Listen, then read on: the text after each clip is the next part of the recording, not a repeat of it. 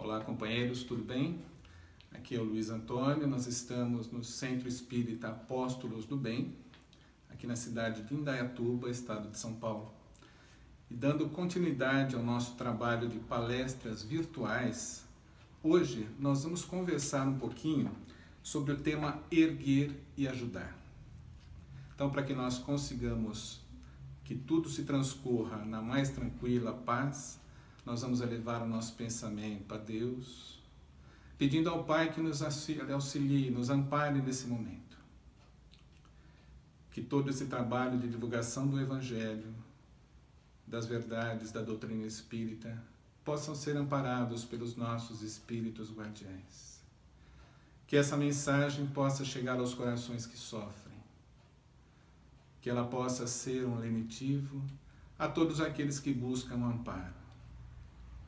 E que o Pai maior nos ampare nesse instante. Que possamos estar unidos em pensamento e em coração a todo momento. E que assim seja. Graças a Deus.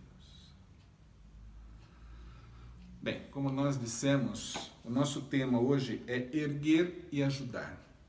Esse tema está contido nos Atos, capítulo 9, versículo 41, nos Atos dos Apóstolos, é uma passagem onde foi dito: E ele, dando-lhe a mão, a levantou.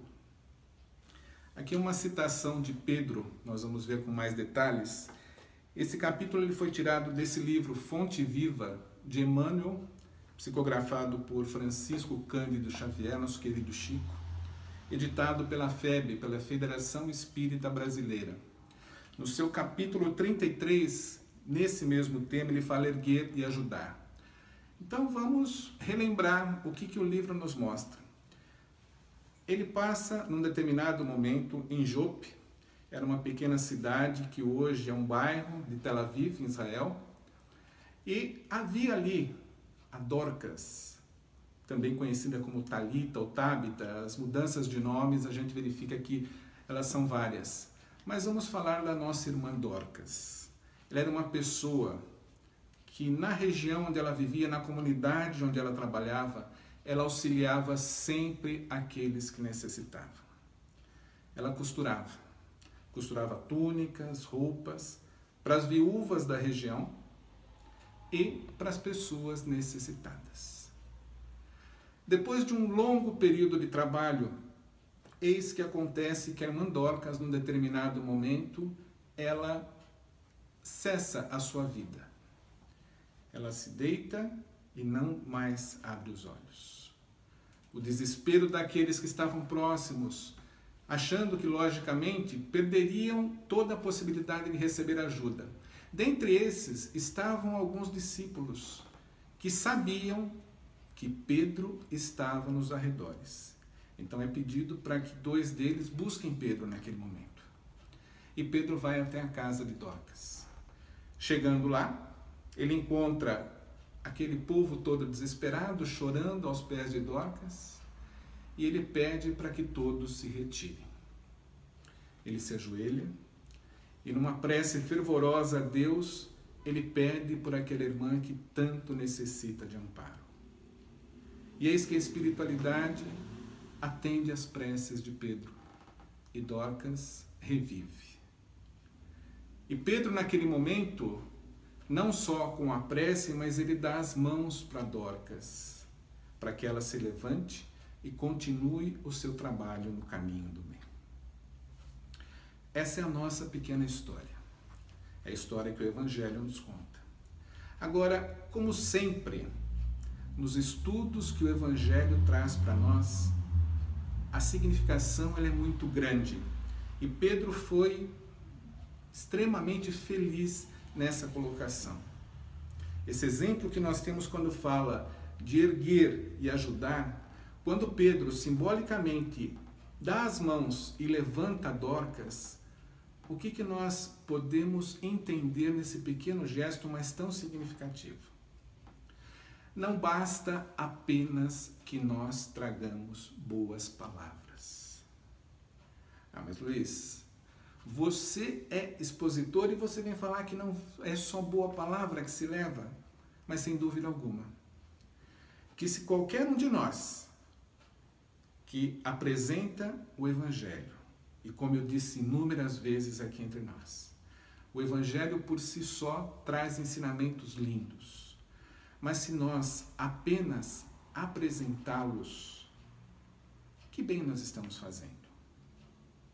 Se nós não o praticarmos, se nós não buscarmos nas nossas atitudes diárias a ação, a prática de todos aqueles ensinamentos, de nada valerá.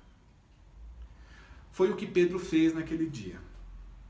Ele, logicamente, através da sua prece, com um chamamento a Dorcas naquele momento, ele não só falou palavras bonitas aos ouvidos de Dorcas, de incentivo, de ânimo, mas também ele deu a sua ajuda física, ofereceu os seus braços, as suas mãos para aquela que precisava se levantar.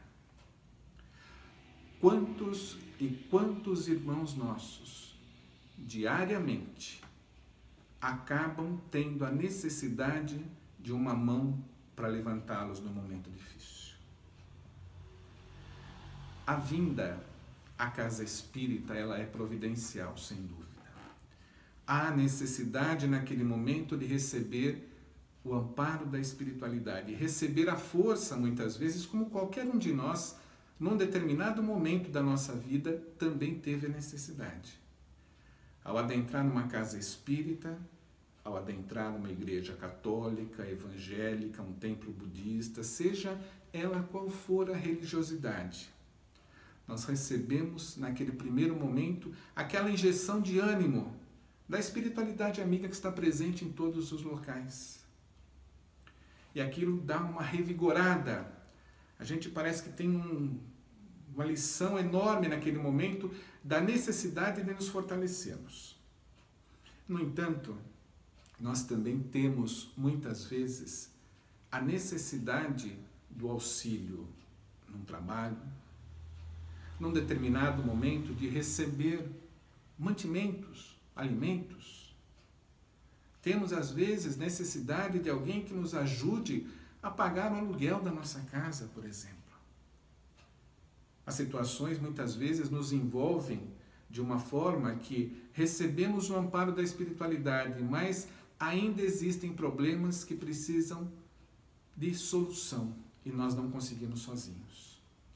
Então, além das boas palavras, é a prática do bom cristão.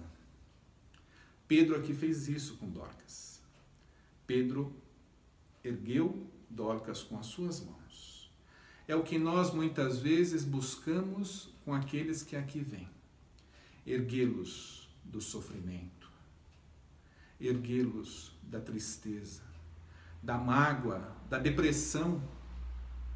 A depressão, quantas e quantas pessoas hoje não sofrem com processos depressivos, com síndromes de ansiedade, Quantas e quantas doenças não afligem o ser humano? Hoje estamos no momento de pandemia. Quantos se desesperam diante de uma situação dessa? Cabe a nós, que nos dizemos cristãos, e vejam bem a colocação da frase, que nos dizemos cristãos, porque nós falhamos. Cabe a nós, nesse momento, o amparo a responsabilidade, sim, sem dúvida. Eu preciso usar a minha máscara. E vocês não estão me vendo de máscara aqui, senão vocês não iam conseguir me ouvir. Mas ela está ali no cantinho e todos aqui que estão nos ajudando hoje estão com as suas máscaras. Estão fazendo aqueles que podem o seu isolamento. Cuidam da sua própria saúde e daqueles que estão ao seu lado. Sabe por que isso? porque grande parte de nós já absorveu o ensinamento do ergue e ajuda. Muitas vezes eu não estou pensando em mim, eu estou me isolando pelo meu próximo. Eu estou auxiliando aquele mais frágil, que necessita, que sozinho talvez não consiga. É a prática que Pedro demonstrou para a gente. O Fonte Viva de Emmanuel, ele traz muito claramente esse ensinamento como tantos outros. Inclusive, como habitualmente eu falo, eu repito, Fonte Viva de Emmanuel, psicografia do querido Chico Xavier. Um trabalho magnífico de edição da FEB.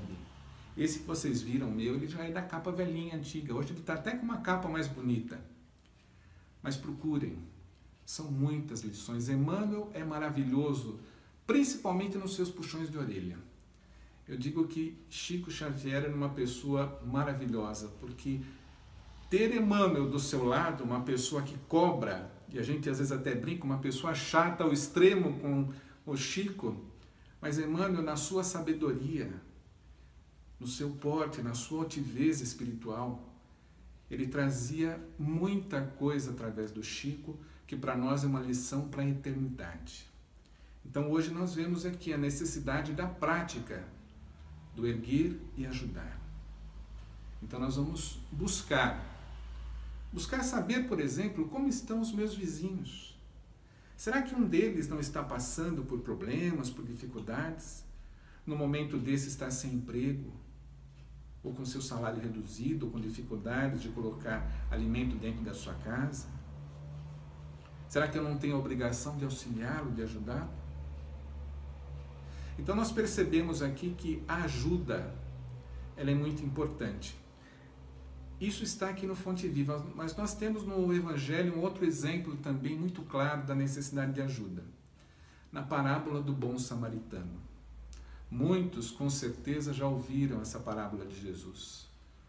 Quando ele cita, e não vou me estender aqui para que a gente repita a parábola, fica mais uma vez a oportunidade de vocês pesquisarem. Busquem no Evangelho a parábola do bom samaritano. Ali é um exemplo daquele que estava caído na estrada, passaram por ali várias pessoas, pessoas célebres, inclusive naquele momento, e ele só recebe, aquela pessoa caída, desamparada, só recebe auxílio de um samaritano, que não era em princípio, uma pessoa bem vista para a época. Por isso, o tema o bom samaritano. Ele ergue e ajuda aquele que necessitava. Leva até uma estalagem. Pede para que seja cuidado, deixa pago estadia, alimentação, até que ele fique bem. E ainda o bom samaritano disse: se alguma despesa a mais tiver, no meu retorno eu passo aqui e acerto. Quantos de nós estamos dispostos a nos entregar em benefício de alguém que necessita? Quantos e quantos estão aí perambulando pelas ruas? Indigentes, mendigos, pedintes, chamamos dos mais variados nomes, mas são irmãos nossos que precisam de amparo, que precisam de ajuda. São irmãos que, por uma tristeza da vida, por algo de errado que tenham cometido, por uma provação que eventualmente esteja naquele instante, por algo desse tipo, ele se envolveu com essa situação de abandonado, com essa situação de um sem teto, com essa situação de alguém que dorme ao relento. E às vezes pensamos, ah, mas é uma pessoa despreparada, é uma pessoa que não tem família. Grande engano nosso. Paremos e conversemos. Vamos pegar algum deles, aquele mais próximo. Normalmente, grande parte de nós tem um que no nosso caminho para o trabalho, para a escola, para casa, ele está sempre lá. Vamos perguntar para ele por que, que ele está nessa situação. Quem ele é. Por acaso a gente conhece algum desses pelo nome? Nós já tivemos a clareza com ele de perguntar qual o seu nome? Quem é você? Por que, que você está nessa situação? Nós temos medo Essa é uma das grandes verdades. Nós temos medo. Medo de sermos bons. Parece algo que não tem lógica, mas a verdade é pura e simples. Vamos refletir um pouquinho sobre isso. Se eu vou e ajudo, se eu vou e converso, o que vão falar de mim? Vocês já ouviram isso em algum lugar? Alguém já pensou perto de vocês e pensou alto porque vocês ouviram o pensamento daquele que está do lado? O que será que vão falar de mim? Nós temos às vezes vergonha de sermos bons.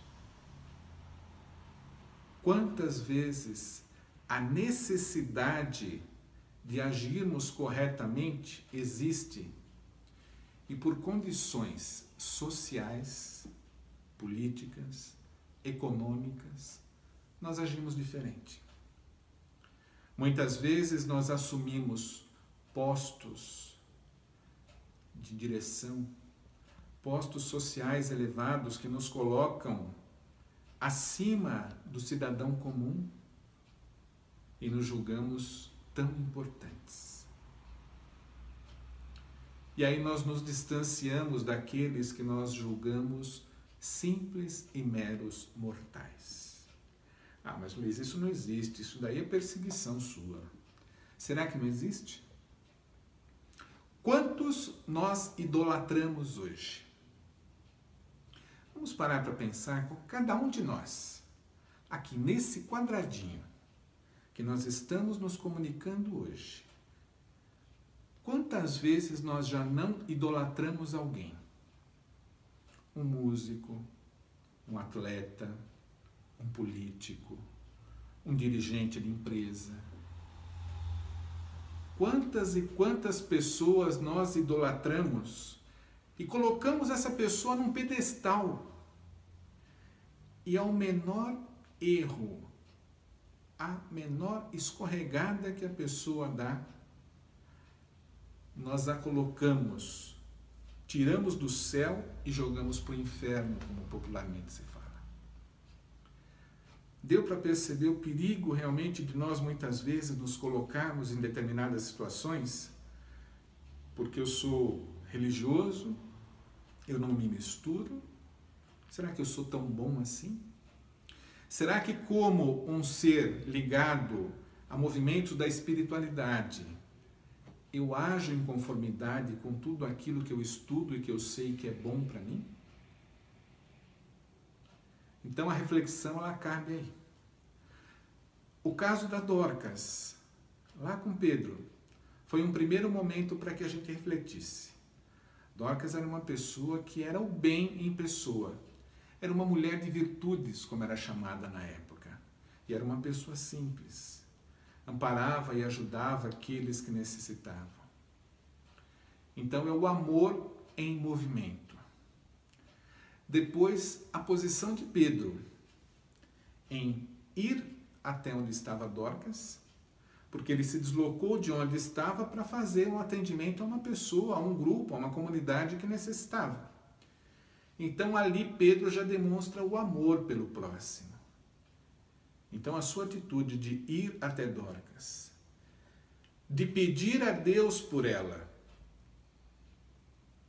e dar as mãos para que ela se levante. Quantas vezes nós fazemos isso por dia? Pedir pelo nosso próximo. Nas nossas preces diárias. Quantos aqui fazem a sua prece uma vez ao dia? E hoje, infelizmente, não dá para eu ver quem levanta a mão porque a gente está distante. Mas cada um de nós faz a sua reflexão. Quantas vezes eu oro por dia? Nas minhas orações, eu peço, eu agradeço. O que, que eu faço na minha oração? A minha reflexão em cima do que é aquele momento de prece. O que, que eu sinto no momento da prece, no momento da minha oração? É algo muito formal, tem que ser uma prece decorada. Ou, naquele momento, eu vou buscar a profundidade do meu sentimento. A prece, ela é simples. A prece é um diálogo nosso com Deus. E às vezes nós nos colocamos em determinadas situações de necessitar de intermediários. A gente não é assim? Alguns buscam os santos. Ah, eu estou com uma dificuldade enorme da minha filha casar, eu vou pedir para Santo Antônio. Ah, estamos aqui na casa com problema sério, eu vou pedir para o espírito mentor da casa que auxilie. As nossas preces, muitas vezes, elas trazem esses intermediários.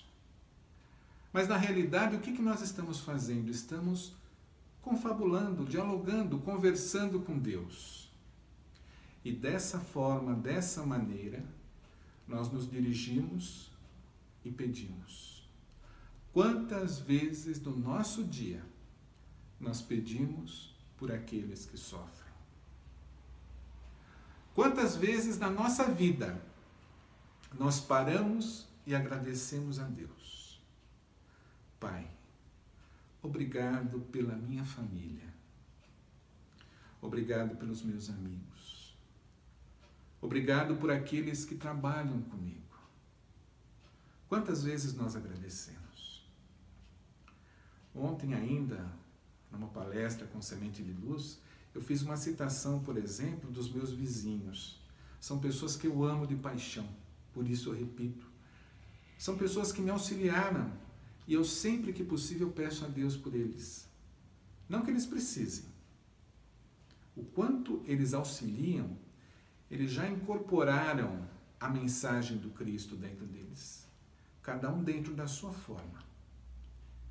Mas ali nós percebemos o que é agradecer. E a nossa gratidão ela tem que ser constante. Então que nós possamos refletir na mensagem do Fonte Viva de Emmanuel, na mensagem do Evangelho com relação ao bom samaritano. Exemplos a seguir nós os temos aos montes. Precisa do quê? Atitude.